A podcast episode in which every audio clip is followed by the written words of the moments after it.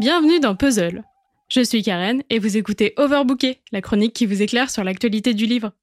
Alors que nous regardions les tristes informations, Michel me dit J'ai un peu honte de l'avouer, mais tout ce que je connais du Liban, c'est le houmous et les falafels.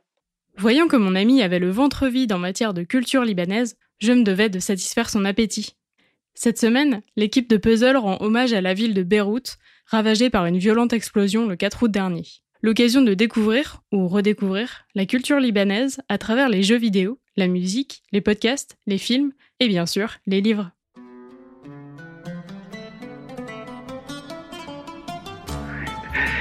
J'aurais aussi bien pu dire le, Liban. Libanais, ça dépend, ça dépend des, des régions. Je n'ai pas trouvé de drapeau libanais. Qu'est-ce que tu veux que je fasse? Que je le quitte? Que je rentre à Beyrouth? Beyrouth.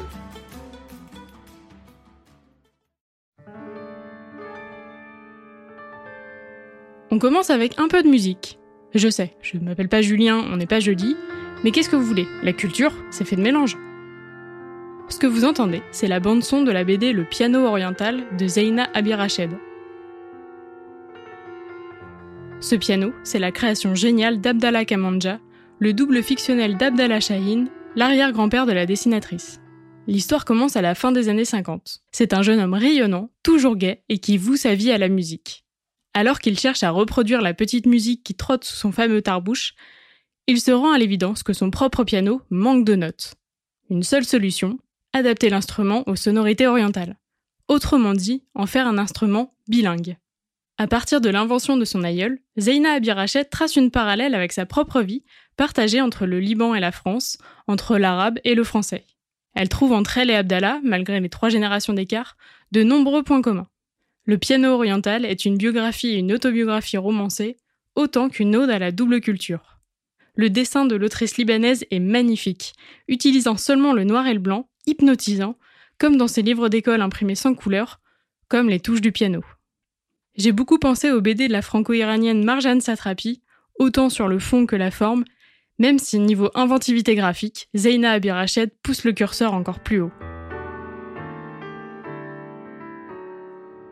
Et donc, il y a quelques instants, je vous faisais entendre le son du piano oriental. Je vous laisse en découvrir toute l'histoire dans la BD, mais sachez que suite à sa parution, une réplique de l'invention d'Abdallah Shahin a été fabriquée en Belgique, puis un spectacle a été monté par l'autrice et le pianiste Stéphane Sapis, puis la BD a été rééditée avec un CD reprenant ses morceaux.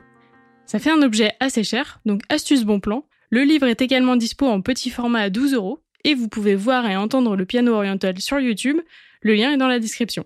Les autres livres de Zeina Abirachet sont en grande partie édités par Cambourakis, une maison que l'on se doit de remercier pour nous avoir fait découvrir cette fabuleuse autrice, mais aussi pour toutes ses formidables publications.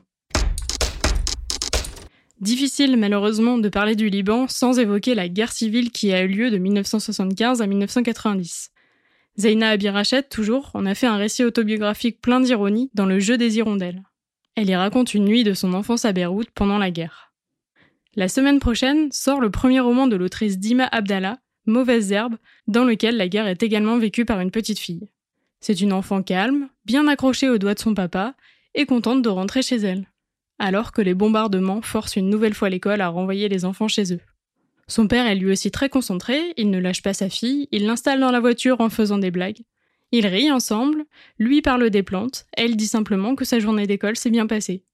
Au fil du roman, l'image de ces deux personnages se fissure. La petite fille a peur de dormir seule, peur des autres enfants, de leurs questions, surtout quand on lui demande si elle est chrétienne ou musulmane et qu'elle ne sait pas quoi répondre. Le père a peur de la guerre et de ne pas assez protéger sa famille. L'année des 12 ans de la jeune fille, la famille s'exile sans lui à Paris. L'héroïne va tenter de se construire loin de son pays et de son père, sans jamais vraiment trouver sa place, mais en trouvant refuge auprès des arbres, des fleurs et des mauvaises herbes.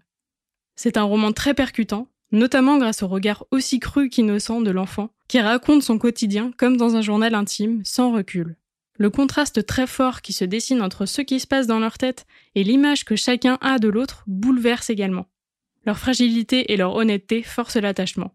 Elle est solitaire, mise à l'écart, pleine d'empathie, et lui est angoissé, plein de remords, à l'inverse de la figure du rock que l'on voit souvent dans les personnages de père dans la fiction.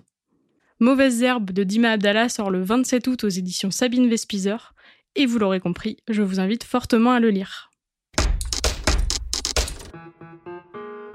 Pour terminer sur une note plus douce, on va parler bouffe. Parce que la culture, c'est aussi la nourriture, et qu'en plus, comme l'a évoqué Michel en début d'épisode, il n'y a pas que le mousse et les falafels dans la vie. Donc, si vous aimez manger libanais, vous aimerez manger libanais. C'est le titre du livre. Déjà, si vous suivez mes conseils, vous reconnaîtrez peut-être le style graphique, puisque les illustrations sont de Zeina Abirached.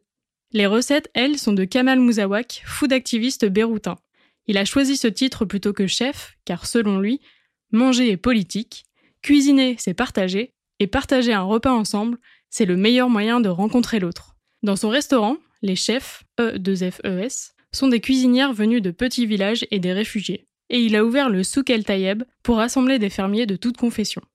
Du coup, parler simplement de recettes serait réducteur. Dans Manger libanais, on nous emmène dans un véritable voyage dans tous les recoins du pays du cèdre, à la rencontre de producteurs et de cuisinières, avec des cartes, des photos de paysages et des petites tranches d'histoire. Mais des recettes, il y en a évidemment. On apprend notamment à faire un vrai taboulé, avec ses dix commandements, du shawarma, un mafrouquet à la pistache, ou encore à composer de beaux mezzés. Si vous êtes encore là, merci, mais il est grand temps d'aller se faire à manger. Ça m'a donné faim tout ça. Avant de vous laisser, une dernière recommandation. Pour vous informer sur l'actualité libanaise, je vous invite à lire L'Orient le jour. C'est le seul quotidien libanais francophone. Il existe depuis environ 90 ans et est disponible en ligne. Lorsqu'il s'agit d'actualité internationale, c'est toujours bien de pouvoir s'informer à la source. Sur ce, je vous laisse. Michel et moi, on va partager un médé. Demain, vous retrouverez Mary qui vous parlera des podcasts qui racontent ce magnifique pays. Et moi, je vous dis à la semaine prochaine.